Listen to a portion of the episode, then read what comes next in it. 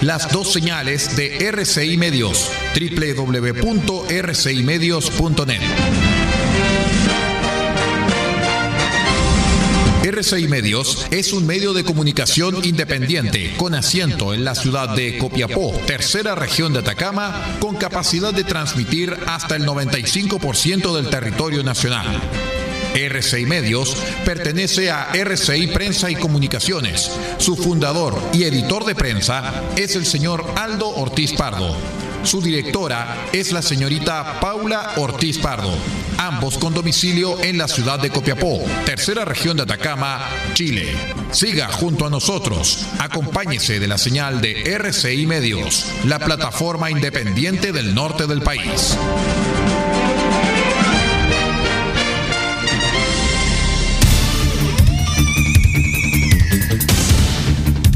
Desde nuestro centro de noticias transmite la red informativa independiente del norte del país. Aquí comienza la edición de cierre de RCI Noticias. Estas son las informaciones.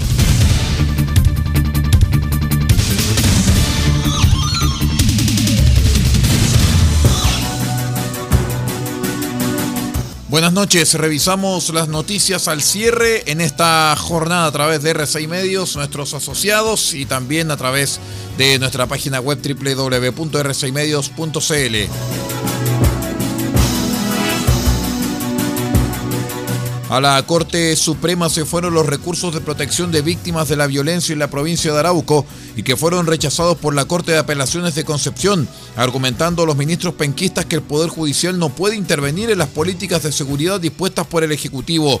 El abogado Andrés Cruz denunció sin éxito que el Estado no está dando el resguardo que permita a los vecinos de sectores como Lago Lanalhue y Yeu Yeu el vivir sin miedo esperando que el máximo tribunal del país revierta los fallos dictados en primera instancia. Está en actual tramitación de la Corte Suprema y por lo tanto veremos cuál va a ser la resolución finalmente del Tribunal Superior a objeto de poder obtener una sentencia que le brinde protección a todas estas familias que están siendo afectadas en cuanto al ejercicio de sus derechos fundamentales en este momento. El abogado de las víctimas de la violencia rural subrayó en el abandono que sienten sus representados y por eso las apelaciones a través de las cuales el máximo tribunal revisará las máximas sentencias dictadas en Concepción. Eh, existe un nivel de perplejidad, dolor, profunda incertidumbre en torno a lo que se viene en el futuro, tomando en consideración que todas estas circunstancias se ven eh, determinadas por el nivel de indolencia, el silencio hipócrita de muchas autoridades que no han tomado en consideración la gravedad de lo que se está viviendo en la provincia de Arauco. Tras presentar las acciones legales, la Corte Penquista dio vigilancia policial en distintas zonas de la provincia de Arauco, medidas que fueron dejadas sin efecto al ser rechazados los recursos de protección. Personal de carabineros detuvo un hombre vinculado al robo del siglo ocurrido en 2017 en la capital y que estaba prófugo de la justicia luego de decretarse su prisión preventiva. Según información entregada por el mayor Luis Olivares, comisario de la 39 Comisaría del Bosque, el individuo identificado como Mauricio Villagra Cancino fue aprehendido durante los servicios preventivos que realiza la policía uniformada en dicha comuna. Olivares detalló que todo eso se dio a las 15.30 horas, cuando personal de la institución detectó un vehículo cuyos ocupantes tenían una actitud sospechosa y por ello decidieron fiscalizarlos. Independencia y fuerza informativa. RCI Noticias, el noticiero de todos. El equipo chileno de cara a los Juegos Olímpicos, llamado eufemísticamente Team Chile, expresó su pesar por el repentino anuncio del tenista nacional Cristian Garín, quien comunicó que no asistirá a los Juegos Olímpicos de Tokio 2020. A través de sus redes sociales, el Comité Olímpico de Chile dio a conocer su postura respecto a la baja del tanque. Expresaron que el Comité Olímpico de Chile lamenta profundamente la decisión del tenista Cristian Garín de no representar a nuestro país en los Juegos Olímpicos de Tokio, expresaron.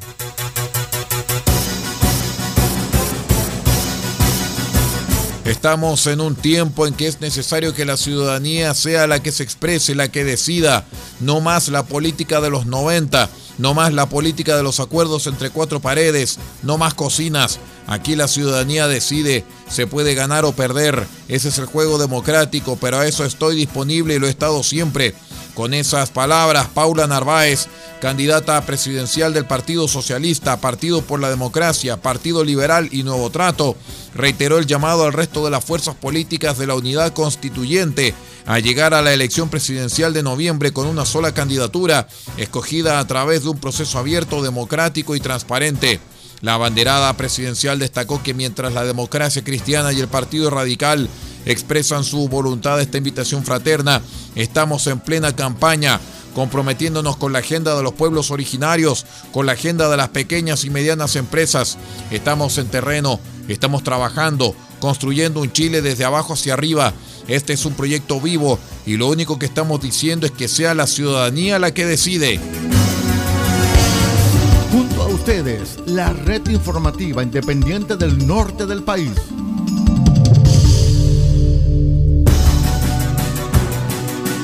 En otras informaciones, el Centro Meteorológico Marítimo de la Armada en Valparaíso informó sobre un aviso de marejadas que se dará hasta el viernes 25 de junio entre el Golfo de Arau, Costa Rica, incluido el archipiélago de Juan Fernández. Mediante un comunicado, el jefe del Centro Meteorológico Marítimo, capitán de corbeta Gonzalo Concha, señaló que desde el martes esperamos marejadas del suroeste en nuestro litoral y territorio insular, generando oleaje con fuerte rompiente en bahías abiertas a esa dirección, alcanzando su mayor desarrollo durante los días miércoles 23 y jueves 24, coincidente con las horas de pleamar o alta marea que se manifestarán entre las 8 y 11 horas de los días indicados en este aviso. Lo anterior afectará principalmente la costa del centro y el norte del país. Estas marejadas corresponden al aviso especial número 20 del presente año, agregó el funcionario naval.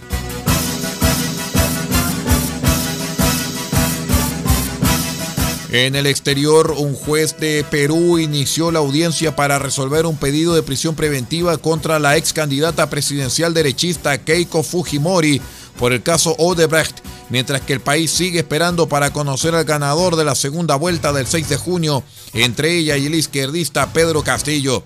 La audiencia arrancó puntualmente a las 15 horas locales de forma presencial bajo la conducción del juez Víctor Zúñiga y la asistencia de la procesada, su abogada Juliana Loza y el fiscal anticorrupción José Domingo Pérez.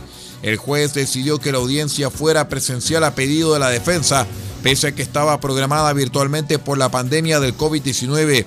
El fiscal se oponía porque estimó, que la defensa politiza el requerimiento de la fiscalía en el contexto electoral.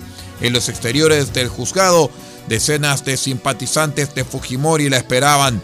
Usted debe imponer la prisión preventiva, señor juez, por la gravedad de los delitos en los que está acusada Keiko Fujimori, dijo el fiscal al argumentar su pedido. Pérez subrayó que sistemáticamente incumple las reglas de conducta de no comunicarse con los testigos, quien calificó de desafiante la actitud de la ex candidata. Ponemos punto final a la revisión de las noticias a través de r6medios.cl y también nuestros asociados. Muchísimas gracias por estar con nosotros, por acompañarnos y los invitamos para que sigan nuestra sintonía porque ya viene una hora de noticias junto a Radio Francia Internacional hasta la una de la madrugada. Nosotros vamos a regresar a las 8 horas, como siempre, con las informaciones en nuestra edición central. Se despide Aldo Ortiz Pardo en la conducción de este informativo y Paula Ortiz Pardo en la dirección general de rcimedios.cl. Muchas gracias, buenas noches y que tenga una excelente jornada.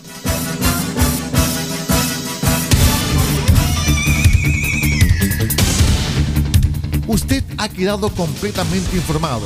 Hemos presentado RCI Noticias, edición de cierre.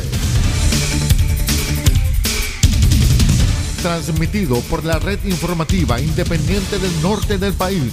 Muchas gracias por acompañarnos y continúe en nuestra sintonía.